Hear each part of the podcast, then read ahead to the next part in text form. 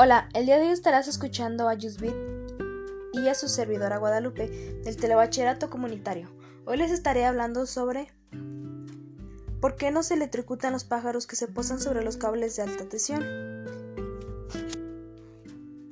Cuesta creer que los cables de alta tensión sean tan peligrosos teniendo en cuenta la alegría con la que los pájaros se posan sobre ellos.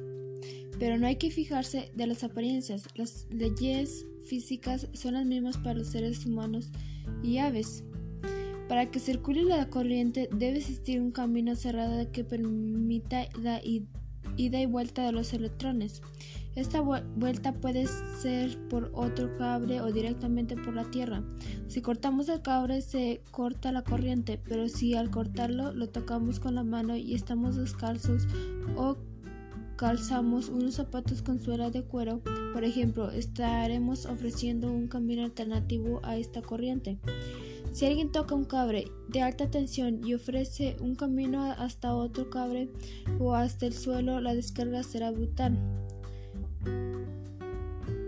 Al calentarse los cuerpos al ser atravesados por la corriente eléctrica es fácil de comprobar, basta con encender una bombilla de incandencia, es decir, de, las los que llevan un filamento. Al accionar por el interruptor de la luz, cerramos el circuito y la corriente eléctrica fluye por la bombilla poniendo el filamento a temperaturas altísimas que rivalizan con la que tiene la superficie del Sol.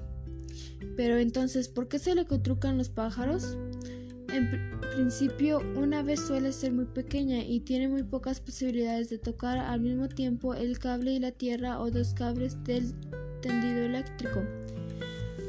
Lo normal es que la ave esté posada sobre un solo clave de alta tensión sin entrar en contacto con nada más. En este caso no ofrece ningún camino alternativo al paso de la corriente para ir a la Tierra. Por supuesto, la electricidad podría entrar de una mata, atravesar el cuerpo y salir por la otra, pero eso no sucede porque la corriente tiende a, escoger siempre el camino más fácil y, y entre seguir de pata a pata por el cable, que no tiene prácticamente resistencia y atravesar el cuerpo del ave que sí la ofrece, y mucha elige lo primero.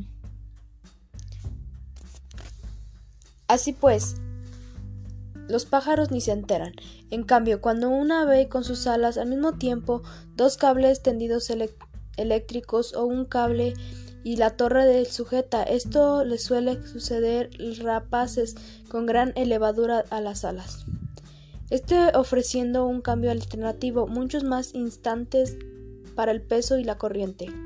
El río de electrones puede llegar a ser continuo, recorriendo los cables durante kilómetros y pasar a la Tierra a través de los distintos aparatos electrónicos, que conjunto ponen gran resistencia a pasar directamente de los cables a la Tierra cruzando el cuerpo de animalitos. La opción es más fácil, a pesar del bloque a través del animal y el pájaro ni dice pío. Y esta sería la razón por la cual los pájaros no se electrocutan al entrar al contacto con los cables de alta tensión. Bueno, por mi parte esto sería todo. Muchas gracias por su atención y los invito a seguir mi canal y hasta pronto.